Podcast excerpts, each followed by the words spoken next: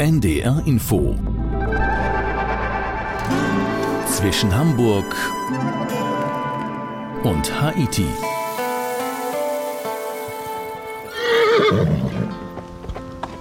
Gauchos und Pferde, die durch die Pampa galoppieren. Hört sich so an, oder? Klingt nach Abenteuer, ist aber nicht in Argentinien. Denn wir sind heute inzwischen Hamburg und Haiti mit Udo Schmidt in Mecklenburg-Vorpommern. Bekannt für seine schönen Ostseestrände und die Hansestädte Rostock, Wismar und Stralsund und noch für ein bisschen mehr natürlich. Wir aber schauen uns jetzt mal das andere Mecklenburg-Vorpommern an und erzählen andere Geschichten, etwa die vom Argentinier Amancio Mendiondo, der südlich von Rostock eine zweite Heimat gefunden hat, er und seine Pferde. Wir sind dann auch auf Usedom und berichten vom gestressten Kaiser und erzählen die Geschichte der Heeresversuchsanstalt Peenemünde aus der Nazizeit. Zusammengetragen haben all dies Anja Steinbuch und Michael Marek. Hallo Anja. Hallo Udo. Anja, eigentlich fährt man nach MacPom, ich sag jetzt mal MacPom, nicht, an den Ostseestrand oder auch in die Müritz. Wie seid ihr auf eure Geschichten gekommen? Auf unseren Touren ist uns aufgefallen, dass in Mecklenburg die Landsitze immer große Ländereien hatten und die im Osten dann auch für die LPGs in ihrer ursprünglichen Größe gelassen wurden. Und deshalb findet man da heute noch sehr weite Felder und Wälder ohne Zäune und Knicks. Und auf einem Gutshof bei Rostock ist uns dann eher zufällig Amancio begegnet, der inzwischen dort einen eigenen Hof mit Weideland gekauft hat und Tagesausritte im Gaucho-Stil anbietet. Er ist auf einer argentinischen Estancia aufgewachsen und weiß viel über die Gaucho-Kultur. Keine Zäune, schon mal gut. Und äh, viele Pferde, auch gut. Wir sind ja gleich in Groß Rizzino, da spielt sich das ja ab mit dem Gaucho. Das kennt ja wahrscheinlich auch kaum jemand. Ist der Ort nur was für Pferdefreunde? Auf keinen Fall. Man kann hier im Recknitztal wunderbar wandern, Fahrrad fahren. Das ist ein Flusstalmoor an der Recknitz und das ist im Ostseeraum ein einzigartiger Lebensraum. Über 100 Vogelarten gibt es hier, darunter übrigens auch der Schreiadler auf 390 Hektar Moorgrünland und Wald. Da kann man toll reiten, eben im Westernstil mit Criollos, den Gaucho-Pferden. Bist du, Anja, gute Reiterin? Das ist ja eine Voraussetzung oder zumindest eine begeisterte Reiterin? Ja, also ich habe mit acht Jahren meine erste Reitstunde bekommen und seitdem sind Pferde für mich eine echte Leidenschaft.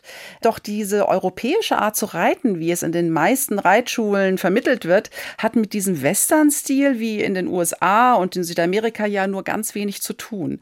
Und deswegen war ein Ausritt mit Gaucho-Pferden in Mecklenburg auch für mich eine echte Überraschung. Gaucho-Pferde in Mecklenburg, ist das, tja, ist das der wilde Osten?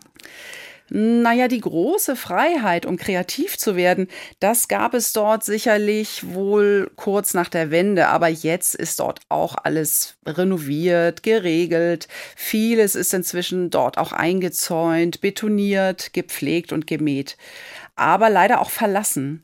Du hast dort die tollsten Gutshäuser, aber kaum Bevölkerung in den Dörfern. Dann besuchen wir jetzt äh, mit Anja Steinbuch und Michael Marek den Groß Ritzenor und auch ein wenig das verlassene Gelände drumherum, den Groß Ritzenor aus Buenos Aires. Pago donde nací.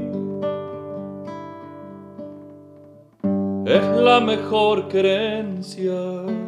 Amancio Mendiondo singt von Fernweh, von der Schönheit seiner Heimat, von Pferden, Freundschaften und natürlich von der großen Liebe.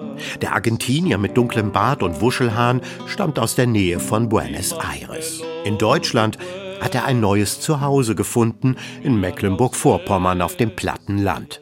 La Pampa mit fruchtbaren Böden zwischen Ostsee und dem eiszeitlich geformten, hügeligen Recknitztal. Ja, für mich ist ein bisschen wie zu Hause. Denn für mich Reiten auf Straßen oder zwischen Häusern ist nicht so schön. Und ja, hier hat man schon ein bisschen ein Gefühl von Patagonien. Ein kleines Patagonien hier in Mecklenburg. Der Großritzenoa aus Buenos Aires empfängt uns mit einer roten Mütze. Das Erbe baskischer Einwanderer gehört ebenso zur Gaucho-Kultur wie seine Bombachas, eine weite Reithose. Amancio Mendiondo ist kein Gaucho, hat aber von den Wanderhirten das Reiten gelernt die Arbeit mit Rindern und das Musizieren mit Freunden und Fremden, meist an einem großen Lagerfeuer und mit viel gutem Essen und immer an der frischen Luft. Genau das lebt er jetzt hier in der mecklenburgischen Pampa, trotz aller Unterschiede. Also die Sprache ist nicht ganz ähnlich. das klingt ein bisschen anders als Spanisch schon. Die Gauchos gibt es hier auch nicht. Diese Gaucho-Kultur ist natürlich hier nicht zu sehen, nicht zu finden. Die Straßen sind asphaltiert hier, obwohl wir auf dem Land sind. Da hatten wir in unserer Farm 15 Kilometer Sand weg. Und das ist normal, wenn man auf dem Land in Argentinien ist, hat man automatisch viele Kilometer Sand weg. Auf einer Weide, ein paar hundert Meter von der Ranch entfernt, grasen friedlich sechs Pferde. Criochos. Diese südamerikanische Rasse ist besonders robust und ausdauernd. Sie wurde für die Arbeit auf den argentinischen Estancias gezüchtet und gehen auf die iberischen Pferderassen der Kolonialzeit zurück. Auch das Blut der nordamerikanischen Wildpferde soll in ihren Adern fließen.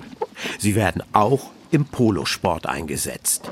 Die reitet man, wie wir in Argentinien, einhändig und die leben das ganze Jahr draußen so wie wir in Argentinien gerne die Pferde haben. Die sind daran gewöhnt und deswegen habe ich die Pferde. Und die sind auch super für Ausritte, sind sehr ruhige und äh, wendige Pferde, die sowohl für Anfänger als auch für Vorgeschrittene ganz gute Pferde sind trittsicher, nervenstark, unkompliziert. Pferde, auf die man getrost einen Anfänger setzen oder unsichere Reiter auf einer Tagestour mitnehmen kann. Zudem sind sie relativ klein wie ein Pony, doch das hört Amancio Mendiondo nicht so gern. Man würde in Argentinien nie über ein Criollos Pony sprechen, aber schon, die sind klein, die sind maximal 1,50 Meter, vielleicht ein bisschen höher, aber nicht mehr.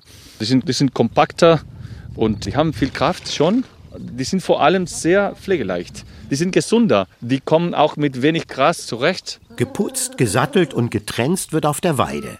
Das Sattelzeug besteht aus einem massiven Ledersattel mit Knauf, einer dicken Satteldecke und einem geflochtenen Sattelgurt. Nachts legen sich echte Gauchos sogar darauf schlafen.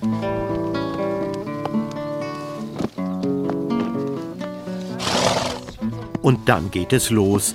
Eines unserer Pferde heißt Plancha, hat schöne braune Augen und gerade eine Handvoll Hafer aus einem Eimer bekommen, damit es ruhig steht beim Aufsatteln. Amancio Mendiondo reitet mit seinem Pferd vorweg. Im Schritt schaukeln wir gemütlich einen Hang hinauf. Dann traben wir an und sitzen wieder erstaunlich bequem. Ja, wir reiten gerne in diesem Gang. Wir nennen das Trottecito oder Trotte. Und das ist, was auch hier als Jog genannt wird. Und das ist eine Art Mischung zwischen Schritt und Trab oder ein ganz langsamer Trab. Und das Schöne ist, man kann wirklich sehr lange in diesem Gang reiten, denn das ist auch sowohl für das Pferd als auch für den Reiter ganz bequem. Und so überqueren wir ein großes Feld. Der Boden ist weich, aber uneben. Den Pferden macht das nichts aus. Sie stolpern nie. Geschickt wie Bergziegen gleichen sie jede Unebenheit aus. Nach einem schnellen Galopp, der aber nie hektisch, sondern mehr schaukelnd rhythmisch bleibt, erreichen wir einen kleinen Wald. Überall liegen Hölzer quer, die Pferde steigen wie selbstverständlich darüber hinweg. Auch lustig ist zum Thema Unterschiede, dass man hier in Deutschland total daran gewöhnt ist, wenn man Ausritte macht, dass alle in eine Reihe reiten. Das ist für uns total untypisch. Man würde nie auf die Idee kommen, in eine Reihe zu reiten, sondern immer nebeneinander. Und das ist witzig. Ich sage das immer wieder zu meinen Gästen. Ihr könnt hier gerne nebeneinander reiten, aber zwei Minuten später reiten alle hintereinander in einer Reihe. Dann muss ich das. Wir erreichen die Weide, wo uns der Rest der Herde bereits sehnsüchtig erwartet. Die kleine Tour querfeldein hat Spaß gemacht. Wir satteln ab und gehen über die Anhöhe zurück zum Hof. Ich bin damit aufgewachsen. Ich war auf dem Pferd, bevor ich laufen konnte. Das verbinde ich mit dem Leben auf dem Land, mit dem freien Leben draußen, ja, mit meiner Kindheit, mit meiner Familie und auch mit den Gauchos, mit dieser ganz besonderen und ganz schönen Art zu leben, auch draußen zu leben. Und auf dem Pferd in der großen Weite zu reiten, das ist schon ein sehr krasses Gefühl von Freiheit.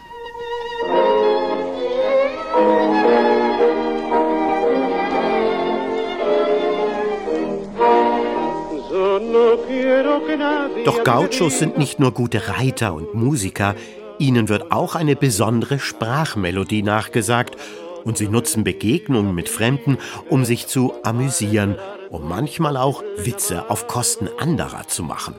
Die Gauchos haben so eine besondere Art zu sprechen. Die Gauchos haben normalerweise auch einen ganz besonderen Humor.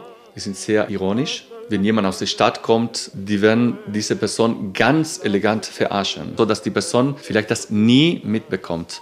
Und die Gauchos werden sich darüber totlachen, ohne dass die andere das merkt. Und das ist typisch für diese Gaucho-Lebensart.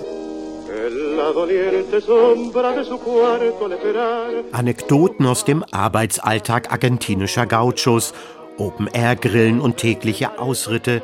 Auf der Cavalan Ranch kann man eintauchen in diese Welt ohne Folklore-Kitsch.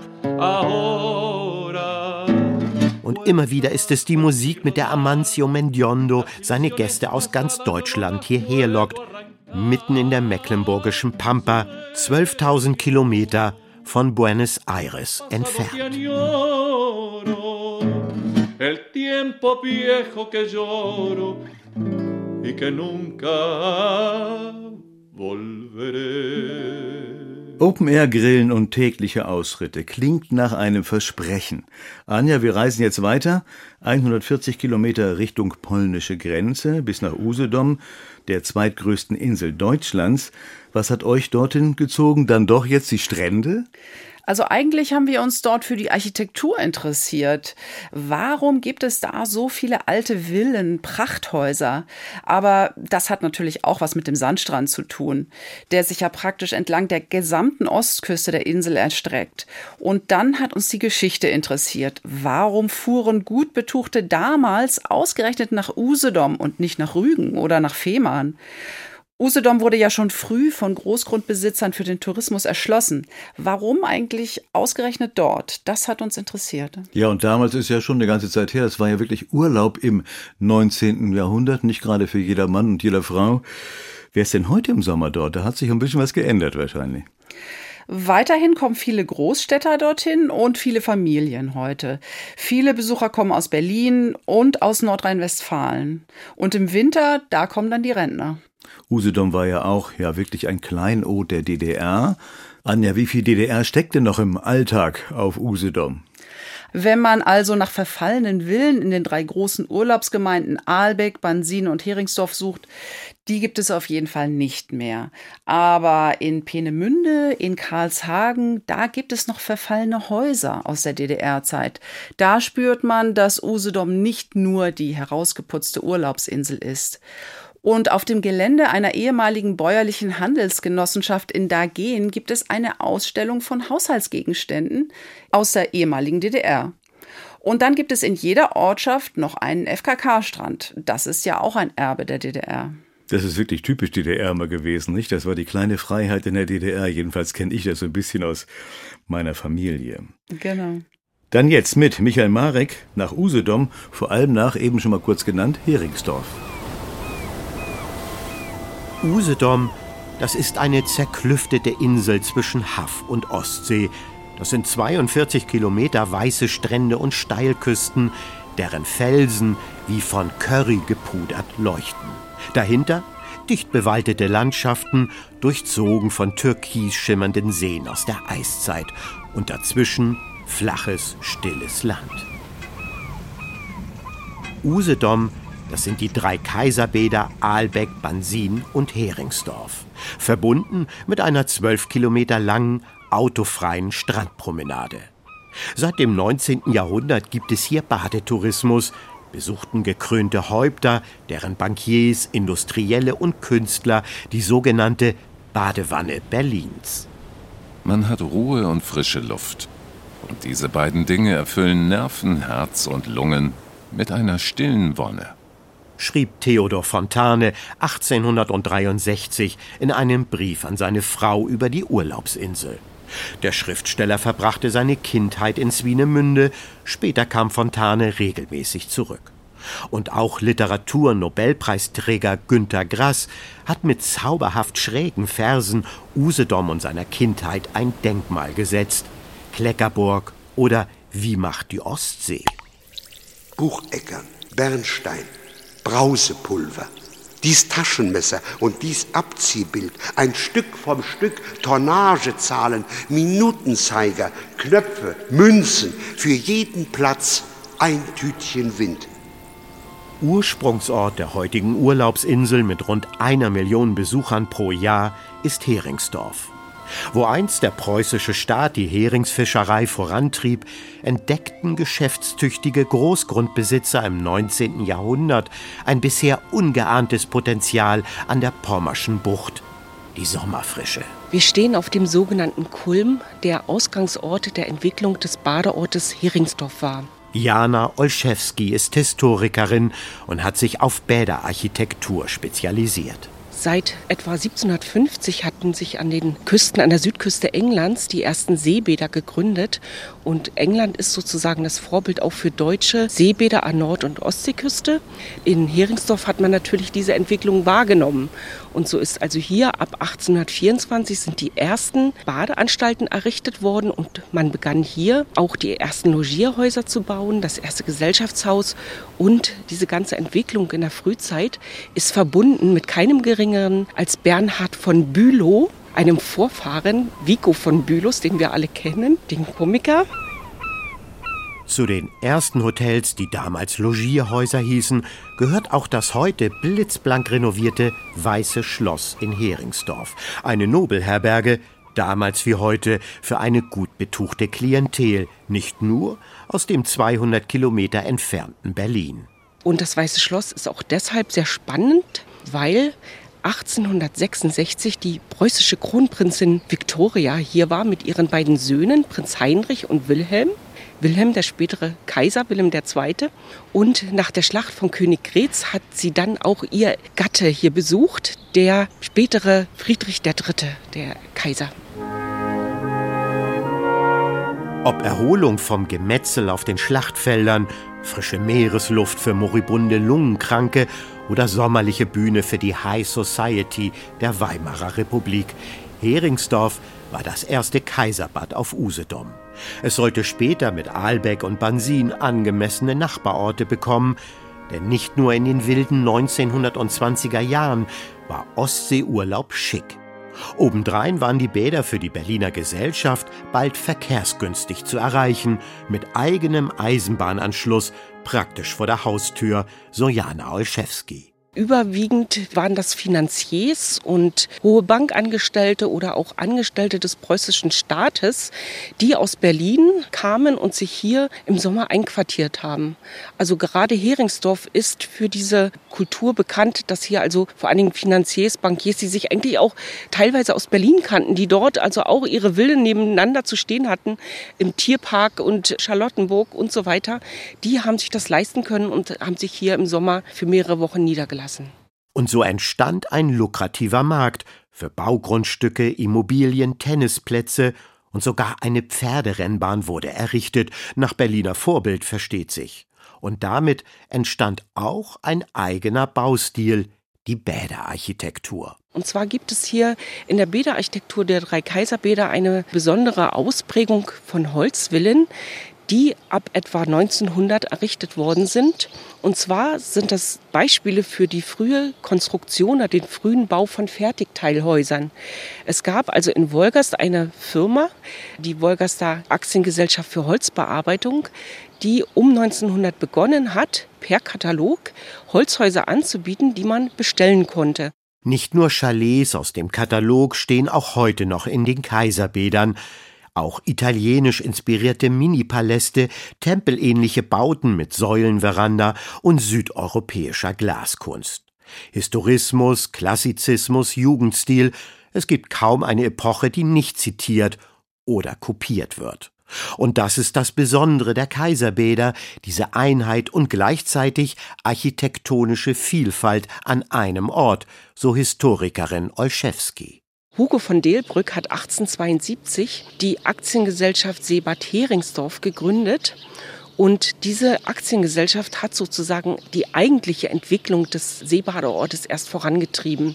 Er hat also Grundstücke aufgekauft an der Küste und im Wald und hat die dann parzelliert, gewinnbringend an zahlungskräftige Käufer aus Berlin und Stettin verkauft. Im alten Ortskern von Heringsdorf, zwischen Seebrücke und Einkaufsmeile, ragt nur wenige Schritte von den Prachtvillen entfernt eine Bausünde aus DDR-Zeiten unübersehbar in den Himmel. Die zwei langgestreckten alten Plattenbautürme, jeweils elf Stockwerke hoch, aus Beton gegossen, mit vorgefertigten Wandelementen in Rot, Grün und verschiedenen Brautönen, beherbergen heute eine Kurklinik mit Hotel. Historikerin Olszewski schaut daran gern vorbei. Sie konzentriert sich lieber auf die historische Bausubstanz des Ortes, genauso wie die Insel Oberen. Der Grund? Man bereitet gerade eine Bewerbung vor, um die drei Kaiserbäder als UNESCO-Weltkulturerbe anerkennen zu lassen.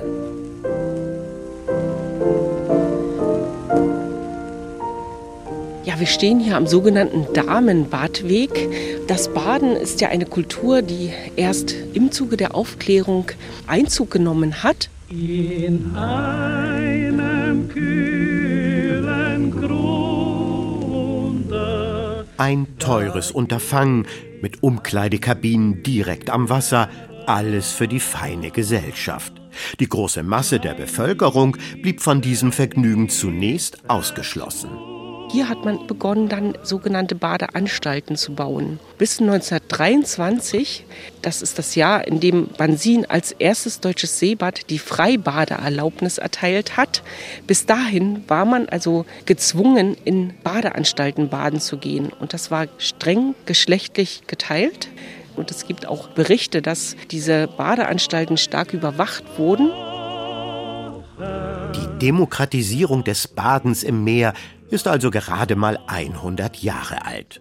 Zaghaft wagten sich dann nicht nur bürgerliche Gäste ins Wasser, sie fanden Unterkunft in den entstehenden kleineren Häusern und Pensionen in Aalbeck, Bansin und Heringsdorf. Das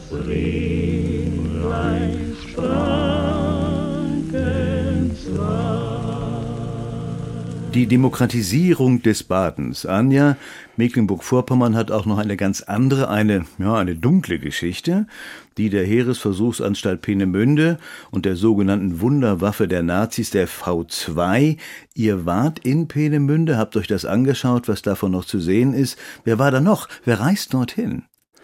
Das ist eine gute Frage, Udo. Ein Besuch in Peenemünde gehört für Urlauber tatsächlich auf jeden Fall dazu gerade wenn man sich für die Technikgeschichte interessiert und natürlich auch für die Geschichte des Nationalsozialismus. Dort wird allein durch diese riesigen Maschinenhallen das Monströse dieser Zeit deutlich. Wir haben dort übrigens auch Exiljournalisten aus Russland getroffen, die an einer Reportage über die Entstehung der Raketentechnik arbeiteten. Auch wenn die Besucherzahlen ein wenig zurückgegangen sind, das Museum mit dem riesigen Gelände ist noch immer eines der besucherstärksten Freiluftmuseen Deutschlands. Und das zu Recht. Anja, jetzt schauen wir nochmal aufs Reisen so insgesamt. Sommer, klar, fährt man gern auch an die Müritz und an die Ostsee. Aber ist der Sommer wirklich so die beste Reisezeit? Oder vielleicht ja auch, hat ja seinen Reiz der Herbste mit den ersten Stürmen? Was meinst du? Also im Herbst ist es da wahrscheinlich sogar noch viel interessanter mit vielen Veranstaltungen und Lesungen. Es hat ja so viele Schriftsteller und Künstler immer wieder auf die Insel verschlagen. Zum Beispiel Hans-Werner Richter mit der berühmten Gruppe 47 oder der russische Nationaldichter Maxim Gorki, dem auf der Insel ein eigenes Museum gewidmet wurde. Dort kann man Vorträge und Lesungen hören. Das ist alles sehr interessant. Dann jetzt mit Michael Marek nach Peenemünde eine Reise in dunkle Geschichte. Ich weiß, es wird einmal ein Wunder geschehen. Peenemünde auf der Ostseeinsel Usedom. Wir sind mit den blau-weißen Triebwagen der Bäderbahn unterwegs. Von Heringsdorf braucht man eine knappe Stunde, um hier in den Nordwesten der Insel zu gelangen. Zuletzt geht es vorbei an tristen Mietshäusern, mit Graffitis besprayt, vom Vandalismus heimgesucht, die Fassaden blättrig. Nicht einmal 300 Einwohner hat die Gemeinde noch.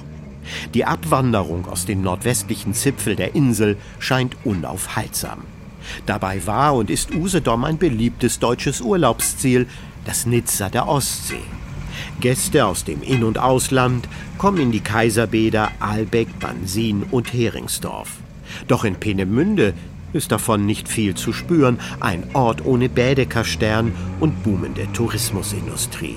Peenemünde als Ort ist wirklich ein Ort der Widersprüche und funktioniert auch im heutigen Ablauf dieser Tourismusregion Usedom nicht. Philipp Aumann ist Kurator und wissenschaftlicher Leiter des Historisch-Technischen Museums in Peenemünde. Man sieht das ja schon, wenn man hinter Karshagen, dem letzten Ort, bevor man hierher kommt, in Wald fährt. Es sind Zäune rechts und links äh, mit großen Schildern, munitionsbelastetes Gebiet. Man sieht am Wald und in den Wiesen rechts und links Bombentrichter. Man sieht auch Betonreste, ähm, Gleisbetteln mit ähm, noch wirklich Schienen drauf. Man sieht alte Bahnsteige, bevor man hierher kommt merkt man schon, hier ist was anders, hier ist ein Bruch in der Landschaft. Dann kommt man an diesen abgelegenen kleinen Ort, in dem plötzlich dieses riesige Backsteinkraftwerk steht, das eigentlich ganz klar hier nicht hergehört. Frage aufwerfen werden, ob die zweite Vergeltungswaffe, die ich heute ankündige, für eine baldige Zeit zwischen 1936 und 1945 entstand in Peenemünde eines der modernsten Technologiezentren der Welt und zugleich größten Rüstungsprojekte. Hier wurden die sogenannten Vergeltungswaffen V1 und V2 entwickelt, wie sie in der Göppelschen Propagandasprache hießen. Zeitweise arbeiteten bis zu 15.000 Menschen auf dem riesigen Gelände der Heeresversuchsanstalt. Darunter Wissenschaftler und Ingenieure, Bauarbeiter und Kriegsgefangene, vor allem aber Zwangs- und Fremdarbeiter, die unter elenden Zuständen lebten. Heute befindet sich hier das Historisch-Technische Museum. Peenemünde war in den Jahren 36, 37 ein großer Bauplatz. Viele Leute von der Insel haben dort gearbeitet. Man sprach nur vom Platz. Ich arbeite auf dem Platz. Und dann ging es um die Stundenlöhne, wenn die, wenn die Erwachsenen sich unterhalten haben.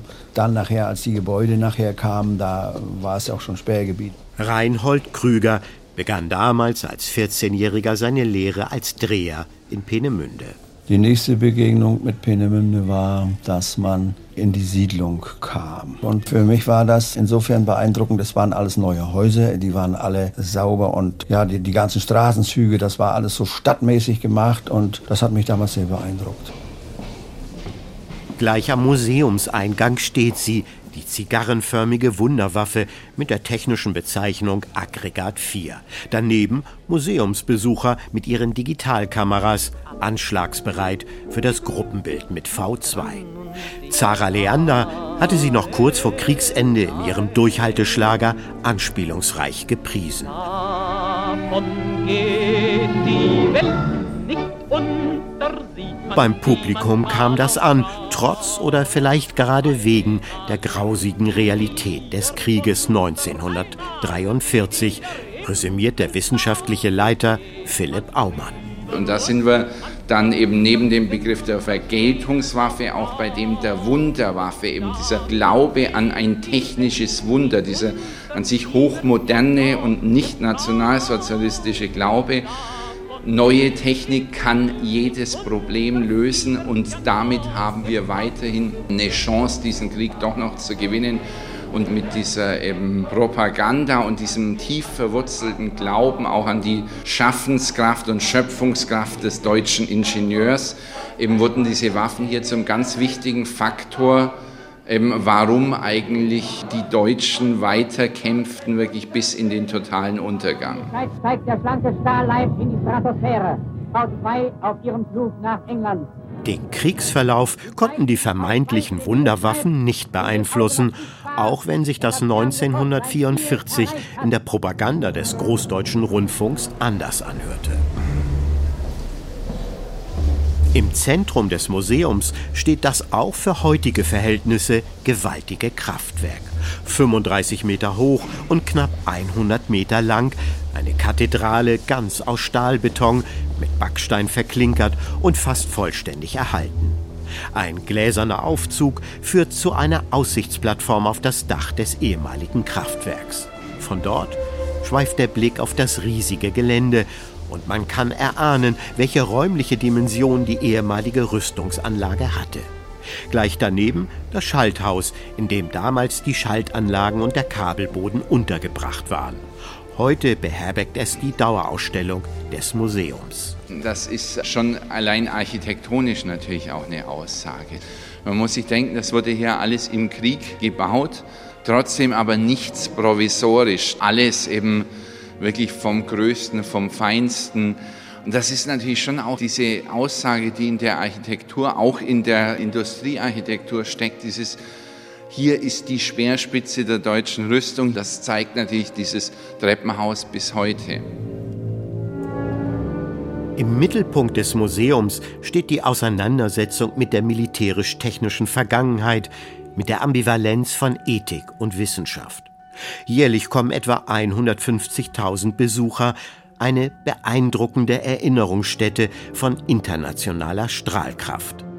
Das Museum ist nicht nur Ausstellungsort, sondern eine Kulturfabrik mit Rockkonzerten und klassischen Musikaufführungen. Benjamin Brittons War Requiem wurde hier gespielt und Arnold Schönbergs Ein Überlebender aus Warschau.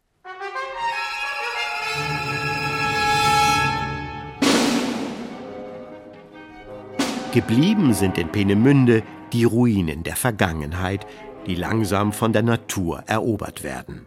Stumme Zeugen nationalsozialistischer Rüstungsmaschinerie. Auf fast 25 Quadratkilometer erstreckt sich das Gelände der ehemaligen Heeresversuchsanstalt.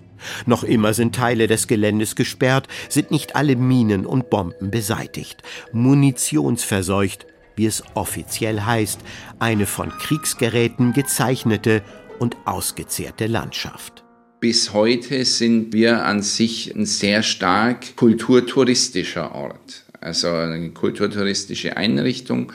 Wenn wir das von der Besuchsseite her sehen, sicher 80 Prozent unserer Besucherinnen und Besucher die hierher kommen, sind reguläre Urlauber, die kommen relativ blauäugig, die haben Interesse dran, sind aber nicht der voreingenommen, wollen diesen Ort erfahren und wollen lernen, worum es hier ging und was dieser Ort tatsächlich war.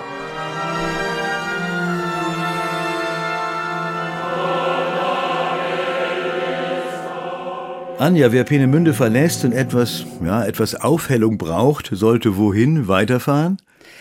Also man muss auf jeden Fall Fahrrad fahren durch die ganze Insel. Man kann da am Achterwasser gut radeln, da gibt es mehrere Binnenseen, da kann man sogar drauf segeln.